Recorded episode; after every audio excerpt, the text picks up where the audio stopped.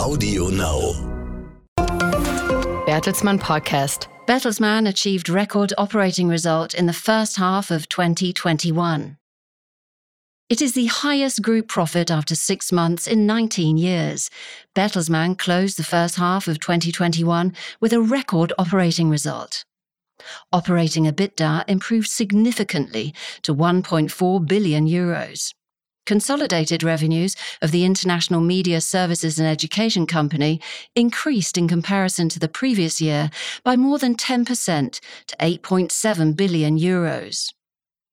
Organic growth was 16.6% compared to the previous year and around 7% compared to the pre corona year 2019. Bertelsmann made significant progress along its five strategic growth priorities in the first six months of the current fiscal year. As CEO Thomas Rabe says, The first half of 2021 went very well for Bertelsmann. In particular, our three major revenue mainstays, RTL Group, Penguin Random House, and Arvato, saw significant gains. The Bertelsmann investment portfolio increased in value and made a high contribution to earnings. Bertelsmann has also made good progress in creating national media champions and in the global service activities which are pooled in the Arvato division. Rabe says, We made good progress in executing our strategy. With the planned merger of our French TV subsidiary Groupe M6 with Groupe TF1 and of RTL Nederland with Talpa, as well as with the planned merger of RTL Deutschland and Gruner we have made great strides in creating national media champions. Bertelsmann is a key driver of consolidation in Europe's media markets in competition with the global tech platforms. Business in the education sector is also developing positively. The online education provider Udacity, in which Bertelsmann owns a stake, saw a growing interest in its nano degree courses. Relating to this, CEO Rabe announced the following. In September, together with Udacity, we will continue our three-year 50,000 chances campaign.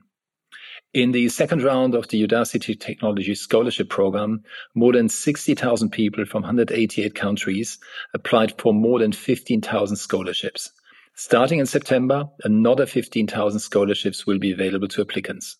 In August, Bertelsmann also completed the acquisition of 25% of the capital shares and 46% of the voting rights in the Nasdaq listed education company Afya in Brazil.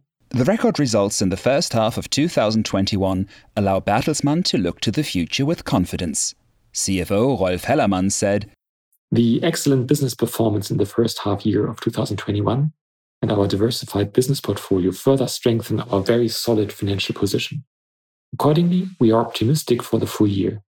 We continue to expect higher revenues and are raising our earnings guidance. We expect a significant to strong increase in operating EBITDA on a comparable basis and group profit of close to 2 billion euro. The company continues to invest Bertelsmann Investments made 46 new and follow up investments in the past half year and had a total of 269 investments as of the 30th of June 2021. That was the Bertelsmann podcast. Further information can be found under bertelsmann.de, and you can follow us on Twitter, Facebook, and Instagram.